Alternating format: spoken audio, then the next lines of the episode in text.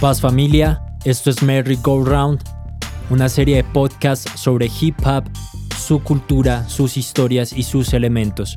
Yo soy JK Bobs y los estaré acompañando en todos los episodios de esta primera temporada en la cual estaremos abordando diferentes temas alrededor de la cultura hip hop y en la que también tendremos algunos invitados y algunas invitadas que nos estarán aportando un montón de información valiosísima para todos aquellos que siempre están buscando el conocimiento de nuestra cultura.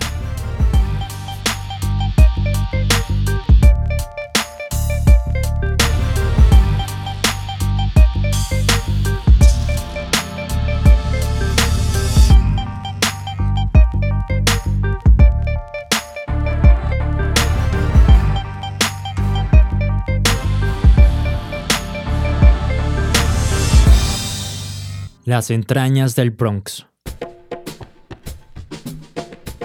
La razón por la cual decidí centrarme en el territorio del Bronx en la ciudad de Nueva York es por la importancia histórica que representa para la cultura hip hop, ya que esta es la cuna de lo que consideramos como la historia oficial del hip hop en su primer desarrollo tal cual como lo conocemos hoy en día. Sin embargo, hay dos cosas que a mí particularmente siempre me gusta hablar. Lo primero es, a mí no me gusta hablar de la historia del hip hop, yo prefiero hablar de las historias del hip hop, porque considero que la historia no es algo creada por ciertos personajes en la historia, sino que es un conjunto, ¿sí? es, es el resultado de un montón de connotaciones colectivas, ¿sí? De, parte social, de parte económica, de parte política, de parte artística, cultural. Y en esencia, siento que la cultura hip hop o la historia o las historias de la cultura hip hop se han construido de esa manera. Es verdad que hay ciertos personajes que aparecen en la historia y que obviamente sus acciones eh, posibilitaron el desarrollo de, de, muchas cosas que hoy en día podemos entender a mí también me gusta rescatar esa esencia de que no hay una sola historia en el hip hop, no hay una sola historia que contar, sino son muchas las historias que hay por contar. Y esa es una de las razones por la cual también estoy realizando este podcast para ustedes, para contar todas esas historias.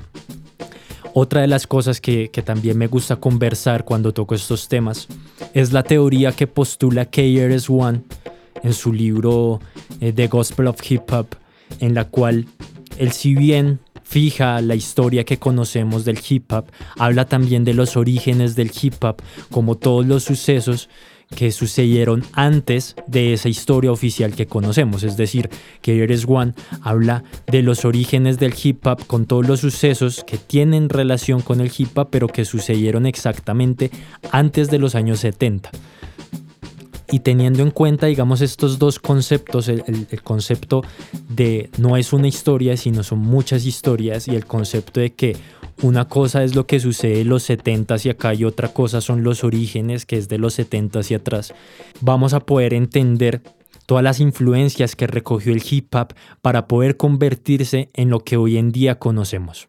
De esta manera entonces quiero empezar a, a relatarles estas diferentes historias que he venido eh, leyendo, observando, escuchando a lo largo de los años. Lo primero que tenemos que, que retomar en términos históricos son todas las situaciones violentas pues que ocurrían por parte de la población blanca hacia la población afroamericana en los Estados Unidos y eh, no solamente desde los tiempos de la esclavitud, sino específicamente en el momento en que los grupos afrodescendientes empiezan a levantar su voz y empiezan a exigir sus derechos. Y estamos hablando de los años 60, ¿sí? que es cuando la lucha por los derechos civiles está en su auge, gracias a sucesos como el de Rosa Parks, la cual produjo el boicot de Montgomery, ¿sí? que a su misma vez también eh, impulsó el liderazgo de personajes como Martin Luther King. También podríamos entender un poco toda la influencia que empezó a ejercer la nación del Islam en las identidades afrodescendientes y obviamente apariciones de personajes como Malcolm X que marcaron una posición muy distinta a la de Martin Luther King, pero que a su vez también buscaba una lucha por los derechos civiles de las personas afroamericanas. Si entendemos este momento histórico, lo primero que podemos ver es que hay una violencia estructural muy enraizada en la población de los Estados Unidos. ¿sí? Eh, unas conductas supremamente racistas por parte de la población blanca y unas precariedades económicas, eh, sociales por parte pues, de las personas afroamericanas. Y todo esto empieza a generar esas diferencias ideológicas, esas diferencias políticas que cada vez se agudizaban muchísimo más. A esto sumarle eh, sucesos como la guerra de Vietnam, ¿sí? sucesos como las mismas muertes de los personajes que, mencionamos anteriormente, ¿sí? el asesinato de Martin Luther King, el asesinato de Malcolm X, que incendiaron eh, eh, ese fervor de la población afroamericana por luchar aún más por sus derechos, dando aparición a partidos políticos como el de las Panteras Negras o las Black Panthers, quienes reforzaron aún más estos ideales de lucha contra el racismo y precisamente contra esas violencias estructurales. Pero si bien es cierto que la aparición de estas organizaciones como el de las Panteras Negras sostenía la esperanza en la lucha, por otro lado, y específicamente en la ciudad de Nueva York, en, el sector del Bronx, ocurría un suceso urbanístico que también posibilitó la formación de un entorno en extremo violento. Es por esto que debido a la falta de planeación de la ciudad, el distrito se decide crear una avenida sí, atravesando un montón de lugares que eran de carácter residencial, demoliendo obviamente eh, edificios, casas donde habitaban personas, produciendo una segregación económica en la cual pues los menos privilegiados eran quienes no podían recurrir a otro lugar. Es decir, eh, lo que es la clase alta pudo desplazarse a otros sectores de la ciudad, incluso muchas personas de la clase media también lo lograron hacer, pero las clases menos favorecidas, que, a las cuales pertenecían precisamente los grupos afroamericanos, eh, los migrantes latinos, los migrantes de otros sectores del mundo, eh, como griegos, como italianos, digamos que todos ellos no tuvieron esas posibilidades de desplazarse a otros sectores de la ciudad y tuvieron que quedarse en estos barrios donde las posibilidades económicas cada vez fueron mucho más difíciles. Y esto pues desencadenó una crisis económica y social bastante, bastante aguda, que dio origen a la creación de cientos de pandillas, obviamente en toda la ciudad de Nueva York, pero que su nido, su cuna, se gestó en este sector del Bronx. Y estas pandillas precisamente eran conformadas por jóvenes que habían perdido todas sus esperanzas en esas luchas anteriores de los años 60, que estaban tratando de buscar un país con mejores posibilidades de prosperidad, de alcanzar algún triunfo económico, de poder tener una estabilidad y unas condiciones que permitieran un entorno de vida próspero y saludable. Sí, digamos que todas estas, todos estos chicos y chicas habían perdido toda su esperanza en estas luchas y se ven aún más pues envueltos en, en estas dinámicas de, de la falta de dinero, de la falta de oportunidades y encuentran en las pandillas un lugar en el cual refugiarse y en el cual ascender pues también en esa escala económica, así de poder tener un ingreso, pero sobre todo de sentir que el mundo los respetaba, precisamente por, por todas sus connotaciones violentas. A esto también podríamos sumarle el hecho de que durante esta época fueron incendiados más de 30.000 edificios y la razón por la cual eran incendiados estos edificios era porque, por un lado, los dueños de estos edificios exigían a, las personas que vivían ahí que se fueran, las personas no se iban y ellos lo que hacían era contratar a otras personas para que incendiaran los edificios y poder cobrar los seguros de esos edificios. Por otro lado, también existía un sector en el Bronx que estaba enfocado en hacer una remodelación urbana, ¿sí? precisamente para crear nuevos vecindarios, crear nuevas oportunidades, bueno, en todos estos discursos políticos, y que si bien daban ese discurso de, remodelar el sector, a las espaldas también contrataban a personas de las pandillas o a personas de, de otros sectores de la ciudad para que incendiaran estos edificios y así el proceso de remodelación fuera mucho más rápido. Pero seguimos mirando que todas estas situaciones seguían perjudicando a la población que vivía en estos lugares y que seguían encontrando aún más razones pues para vincularse a este tipo de pandillas. Para entrar en materia con el tema de las pandillas, porque la idea eh, de este episodio es también abordar o entrarnos en, precisamente en las entrañas del Bronx, en las entrañas de las pandillas y entender cómo eran sus dinámicas por dentro de la pandilla y no solo no solo quedarnos con la visión superficial y externa de que las pandillas eran violentas, que robaban, que mataban, etc., sino también pillar qué, qué sucedía dentro de estas pandillas para que posteriormente fueran estas pandillas las que dieran a luz la cultura hip hop. Para ello quiero mencionarles algunas de las pandillas, digamos, más representativas de esa época, si es decir, quienes alcanzaron un mayor reconocimiento, porque igual el listado es demasiado largo, estamos hablando de más de 100 pandillas, estamos hablando de más de 10.000 pandilleros en toda la ciudad de Nueva York, que incluso eh, alcancé a, a investigar un poco, que superaban el número de efectivos de la policía en toda la ciudad. Y bueno, voy, a, voy entonces a mencionarles algunos de los nombres de estas pandillas.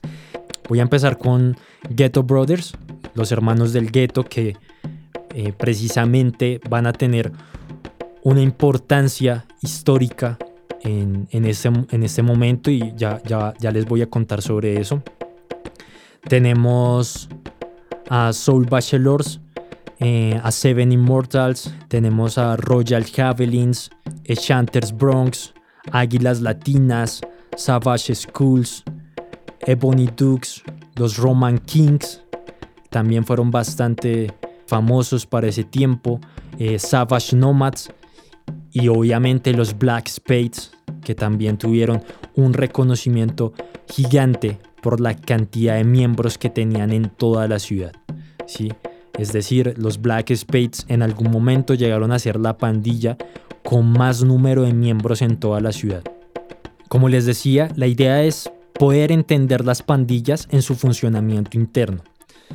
Para ello, pues digamos que una de las cosas que, más me ha sorprendido al momento de, de estudiar esta parte de la historia es que si bien las pandillas eran supremamente violentas y salvajes hacia afuera, es decir, ya fuera con otras pandillas o con la sociedad en general, internamente se manejaban ciertos códigos o ciertas reglas que eran bastante, bastante admirables, en el sentido de que si bien no es mi intención justificar la violencia o, o estar defendiendo, pues digamos que estos sucesos violentos, personalmente sí me, sí me genera un asombro entender que Aún así, dentro de las pandillas existía un respeto, un amor y una hermandad supremamente leal entre sus miembros. Y esto se da precisamente, o esa admiración se me da a mí, porque es precisamente el mismo respeto, la misma hermandad y el mismo amor que posteriormente se encarga de construir la cultura hip hop.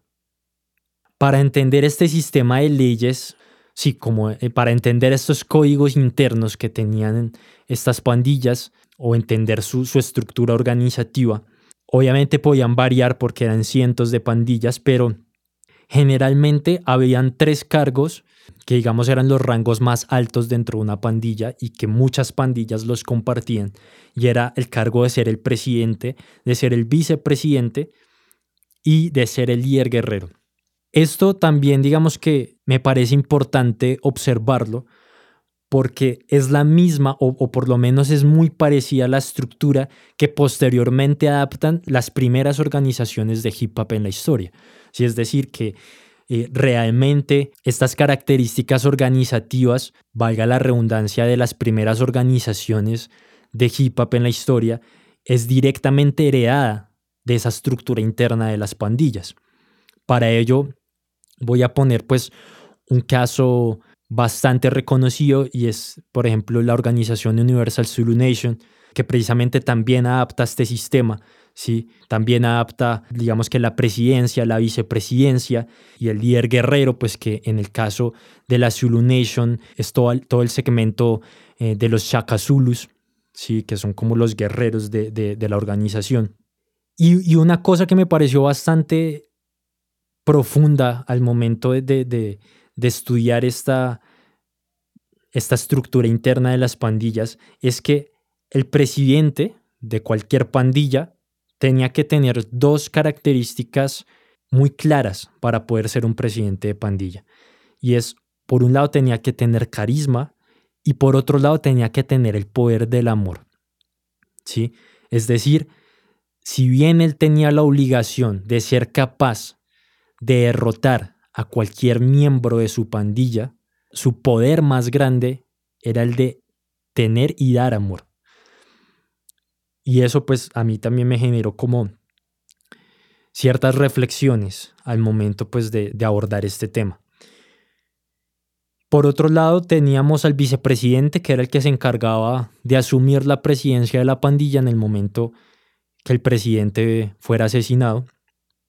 Y estaba el tercer eh, rango pues, de la jerarquía, eh, que era el líder guerrero, quien se encargaba de declarar o parar una guerra. También es importante tocar el tema, pues, de que estas pandillas no solamente estaban conformadas por hombres, sino que también eh, estaban conformadas por mujeres, ¿sí? por chicas que no tenían, digamos que por su condición de género, no tenían una desventaja en esta estructura de la organización o, en esta estructura de la pandilla. Si es decir, ellas luchaban a la par de los hombres. Nunca estaban por detrás de ellos y nunca estaban por delante de ellos. ¿sí? Siempre eran considerados pares dentro, dentro de estas pandillas. Entonces digamos que desde aquí podríamos hacer ese seguimiento o esa transición ya para resumir este tema de la estructura interna, de, cómo esa estructura de las pandillas posteriormente pasa a ser la estructura eh, de cómo funcionaban las organizaciones sociales del hip hop en los años 70 o incluso de cómo funcionaban también ciertas crews de, la ciudad. Otro asunto que, también es bastante interesante al momento pues de, de abordar la dinámica de estas pandillas era lo conscientes que eran de su accionar político. Es decir, ellos no eran pandilleros eh, a ciegas, por decirlo así, sino que asumían el ser pandillero como una acción política en contra del sistema. Si es decir, precisamente siendo conscientes de todos estos sucesos de anteriores de los años 60, en donde la desesperanza se abalanza sobre ellos después de ver que las luchas por los derechos civiles son truncadas por el mismo sistema. Ellos dicen como que, bueno, ya no vamos a luchar más y vamos a irnos contra todo, vamos a destruirlo todo, vamos a quemarlo todo y no nos importa absolutamente nada. Esto se da tanto por pandillas de, digamos, con, con orígenes afroamericanos, como también de pandillas eh, de orígenes latinos, específicamente puertorriqueñas, que eran como la nacionalidad que más es mencionada pues en el transcurso o en el desarrollo de estas pandillas. y precisamente también una diferencia racial grande entre ellas, ¿no? Entonces, pandillas afro contra pandillas latinas y viceversa, ¿sí? Digamos que esto ha agudizado aún más todas estas problemáticas. Otra característica que, era muy común en las pandillas y que también era una usurpación a, estos códigos que ellos podían ver en, digamos, en términos históricos de, lo que representaba al sistema o, o, a las dinámicas del sistema. Era, por ejemplo, la existencia de una, por decirlo así, una policía dentro de la misma pandilla. Incluso a esta policía le llamaban la Gestapo ¿sí? así como la policía de los nazis, ellos tenían su propia Gestapo dentro de la pandilla, ¿sí? la cual se encargaba de castigar a los miembros que empezaban a tener conductas que no representaban a la pandilla. Es decir, si bien eran pandilleros, tenían unos códigos y los respetaban. Y eran unos códigos universales para todas las pandillas. Entonces, de esta manera, si algún miembro hacía algo que no debía hacer, decía algo que no debía decir en contra de estos códigos, era castigado por la misma pandilla antes de ser castigado por, por otra pandilla. Y hablando de los castigos, hay algo que también es importante hablarlo, de los ritos de iniciación que tenían estas pandillas, en la cual pues la iniciación más común es la línea Apache, la cual consistía en generar dos filas por parte de los pandilleros y la persona que se iba a iniciar por el medio debía atravesar estas dos filas de personas, las cuales la iban golpeando, ya sea con puños, patadas, incluso a veces utilizaban cadenas, bates, y la persona tenía que atravesar todas las dos filas, llegar al otro extremo, y ese pues era como el rito de iniciación más común dentro de las pandillas. Habían otros ritos, eh, voy a hablar de algunos como saltar sobre un policía, pelearse contra tres miembros de la pandilla al mismo tiempo mientras se reproducía un disco de vinilo de 45. Es durante este tiempo que ellos tenían que pelear hasta que la canción se detuviera. Y en algunos casos, pues ritos un poco más extremos como el de la ruleta rusa, de colocar una sola bala en, en el revólver y apuntarse en la cabeza y tener la suerte de no morir. Pero, ¿por qué me parece importante este tema de los ritos de iniciación en las pandillas? Es porque específicamente el rito de la línea Apache también tiene una transformación y una transición hacia la cultura hip hop. Y por ello me parece importante en este punto tocar un tema totalmente clave y es el tema del freestyle del freestyle, no como el freestyle rap que conocemos hoy en día o la batalla de freestyle, sino el freestyle como un estilo de baile. ¿sí? El freestyle como un estilo de baile en los años 60, finales de los años 60, era la práctica de no tener reglas al bailar al momento de salir a la pista. La pista no la pista de la discoteca, porque este tipo de bailes se daban en escenarios callejeros, es decir, en la calle cuando se bailaba. Las personas simplemente bailaban como querían bailar sobre segmentos de, canciones de funk, eh, de canciones de rock. Y este, este estilo, el freestyle, es el que posteriormente se convierte en uno de los fundamentos del breaking. Es decir, el freestyle se empieza a conocer como el up rock. El up rock es ese estilo de, de baile que antecede al top rocking en el breaking. Y este baile consistía precisamente en hacer una representación de una pelea callejera, pero a través del baile.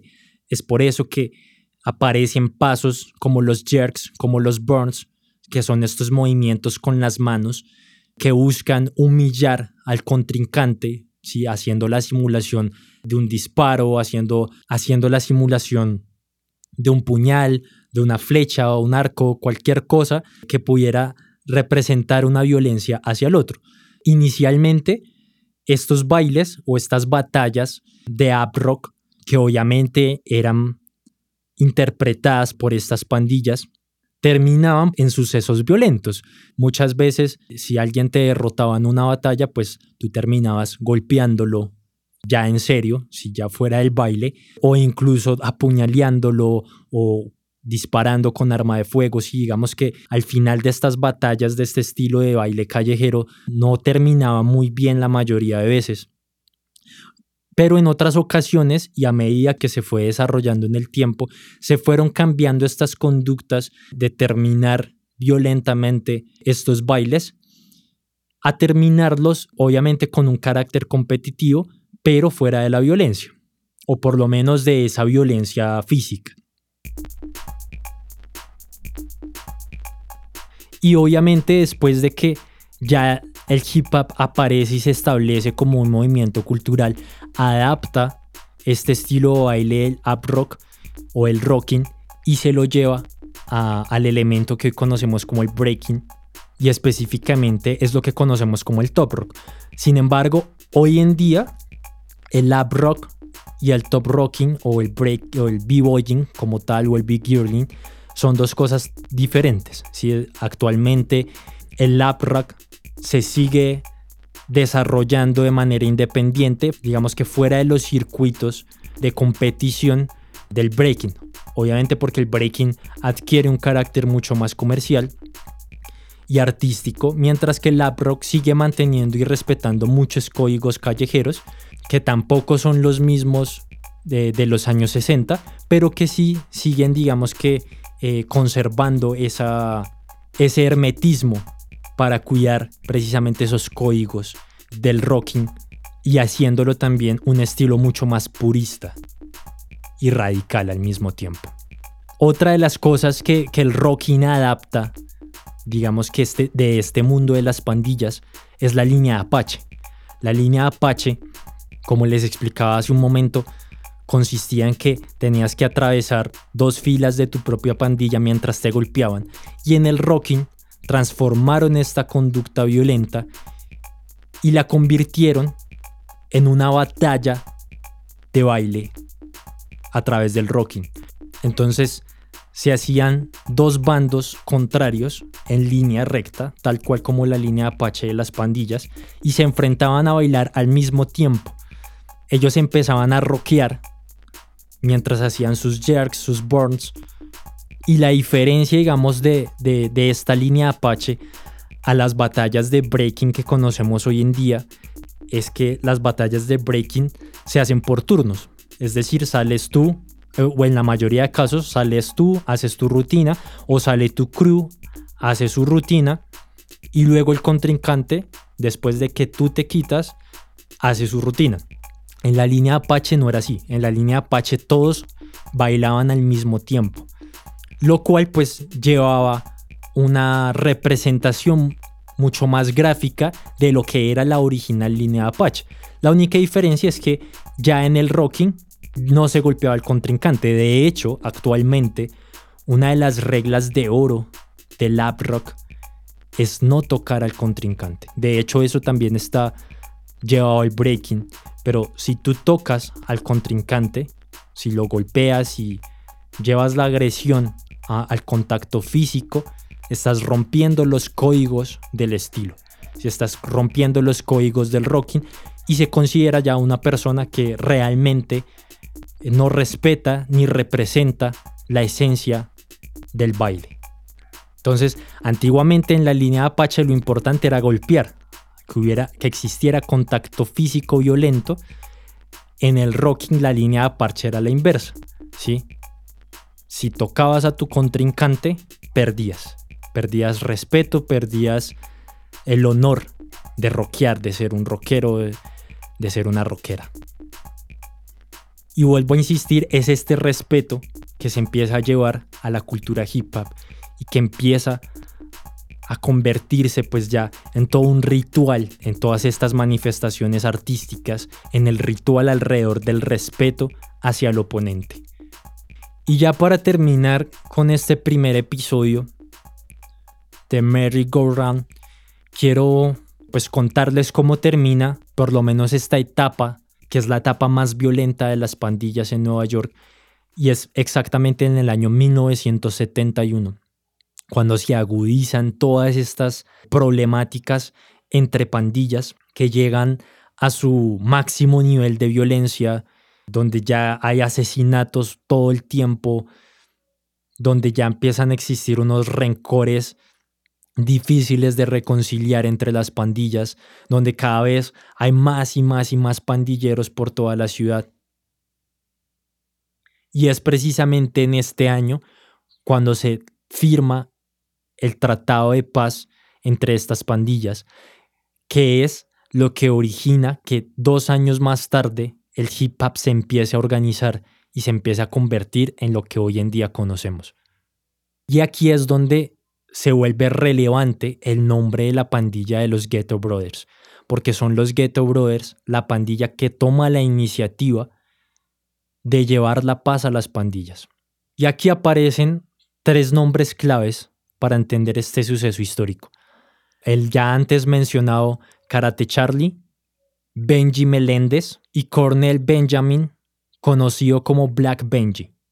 Este último, Black Benji, es catalogado por los mismos Ghetto Brothers como el pacificador o el embajador de la paz. Y es precisamente a Black Benji el que es seleccionado por los Ghetto Brothers para convertirse en la persona que va a ir a hacer los acuerdos de paz con las otras pandillas. Y aquí también sucedía algo muy muy interesante, particularmente con los Ghetto Brothers, y es que muchos de los miembros de los Ghetto Brothers habían sido junkies, es decir, habían sido adictos a la heroína, que era la droga que estaba tomando mayor posición, pues digamos que porque es la droga que es inyectada por, por el gobierno en ese momento para destruir a estas comunidades. Y los Ghetto Brothers dicen no, si usted va a ser miembro de nuestra pandilla, tiene que dejar la heroína. ¿sí? Y creo que eso es algo que también transformó mucho la mentalidad de, estos pandilleros en ese momento. Y es como encontraban en la pandilla no solo un refugio, sino un lugar donde recomponer su vida. Y bueno, eso es una contradicción bastante fuerte porque igual ellos seguían teniendo conflictos, digamos que en el tema de la ilegalidad, seguían robando, seguían teniendo problemas con otras pandillas. Pero digamos que aquí es cuando empieza a existir ese ideal de, transformarse, de cambiar de mentalidad y con el tiempo de cambiar su estética también. Si es decir, ya al final nos daremos cuenta de cómo estas pandillas incluso transforman su estética y, y la transforman en lo que posteriormente conoceríamos como la estética del hip hop. Pero ya volviendo a la historia de Black Benji, Benji Meléndez, también conocido como Yellow Benji, le dice a Black Benji que se enteró que hay un conflicto entre tres pandillas, que son los Bongos, los Black Spades y los Seven Immortals, que han tenido, o, que más bien que llegó a él la noticia de que estas tres pandillas se van a dar re duro, por decirlo así, sí que se estaban buscando para matarse. Y él decide entonces enviar a Black Benji como pacificador, como embajador de la paz, para que intentara que estas pandillas llegaran a un acuerdo de paz. Sin embargo, pues este hecho trágicamente desemboca en la muerte de Black Benji, hecho que obviamente generó mucho revuelo entre todas las pandillas de la ciudad. Eso fue un hecho que desembocó toda una expectativa alrededor de que iba a haber una guerra infernal, de que los Ghetto Brothers se iban a vengar y que iban a, a desatar una guerra totalmente sangrienta por toda la ciudad. Que inicialmente Karate Charlie, que es el presidente de la pandilla en ese entonces, quien decide decir sí, nos vamos a vengar, vamos a vengar la muerte de nuestro hermano, ya no me importa la paz, en este momento solo quiero vengarme y empieza a hablar con sus miembros, empieza a organizar todo un ejército para, para ir en contra pues, de, las pandillas que asesinan a Black Benji. Sin embargo, Benji Meléndez empieza a decirle eh, que no lo hiciera, que se calmara, que se tranquilizara, que recordara que ellos tenían el objetivo de llevar la paz. Y esta mentalidad también tenía una influencia grande porque no se puede decir, no se puede decir que los Ghetto Brothers de la noche a la mañana querían la paz, sino que también hay que entender que había una influencia de las Panteras Negras y de un grupo llamado Young Lords quienes estaban detrás de ellos, invitándolos a transformar su comportamiento, invitándolos a identificar cuál era su verdadero enemigo, ¿sí? que su enemigo no eran los otros pandilleros porque los otros pandilleros tenían las mismas condiciones sociales que ellos, ¿sí? sufrían el mismo racismo, sufrían las mismas segregaciones económicas y que el verdadero enemigo era el sistema capitalista blanco de los Estados Unidos y que es hacia ellos contra quienes deberían rebelarse y que deberían unir sus fuerzas y su energía para luchar contra eso, en lugar de estarse autodestruyendo en sus propias comunidades a través de estas pandillas. Entonces los Ghetto Brothers deciden ir a visitar a la mamá eh, de Cornell, de Black Benji, y en esta visita, Karate Charlie le dice a la mamá de Black Benji le dice que tiene un ejército afuera listo para vengar a su hijo, a lo que pues la madre de Black Benji responde eh, algo así como que mi hijo murió por la paz y ustedes quieren hacer la guerra. Y estas palabras pues generaron una reflexión en Karate Charlie. Y volviendo a escuchar las palabras de Benji Meléndez que le insistía en que no se vengaran que fueran por la paz y deciden salir. Todos los medios de comunicación estaban afuera esperando que los Ghetto Brothers declararan la guerra contra las otras pandillas.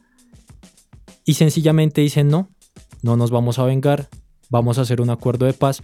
Y todo esto termina o desemboca en una reunión que se realiza el 8 de diciembre de este año de 1971, en la cual se reúnen exactamente 40 pandillas, que eran las 40 pandillas pues que acudieron a este llamado y en las que estaban las más importantes, las más grandes, y en la que logran hacer ese famoso acuerdo de paz entre las pandillas de Nueva York, encabezado por, por Benji Meléndez, disminuyendo toda esta época violenta de las pandillas y que con los años que vienen después de esto eh, se empiezan a convertir pues en estos espacios, en estos escenarios que dan inicio a la cultura hip hop.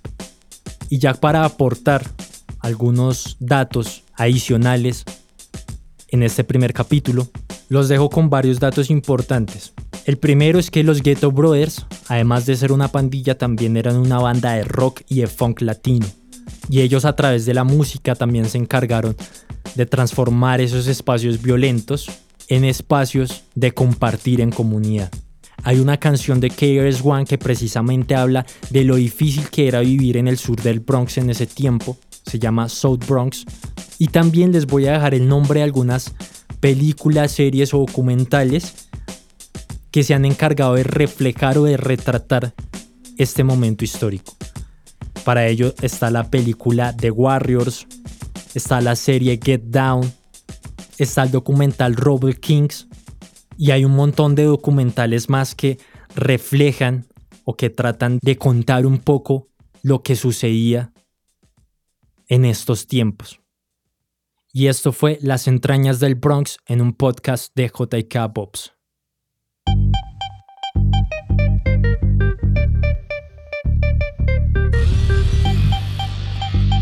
Quiero invitarlos a que vayan a nuestra página web www.jkbox.com. Allí podrán encontrar todos los enlaces adicionales sobre este podcast. Podrán encontrar una playlist situada en esta época que también espero que la puedan disfrutar y que les sirva para entender este momento histórico. Además en la página también podrán encontrar todo el proyecto completo, podrán encontrar la sección del blog, la sección de los juegos de hip hop para que sigan estudiando de manera recreativa, de manera entretenida y podrán encontrar un montón más de información alrededor de este proyecto. Esto fue The Merry Go Round, un podcast grabado desde Sospqua Records y espero que nos encontremos en el próximo episodio. Un abrazo.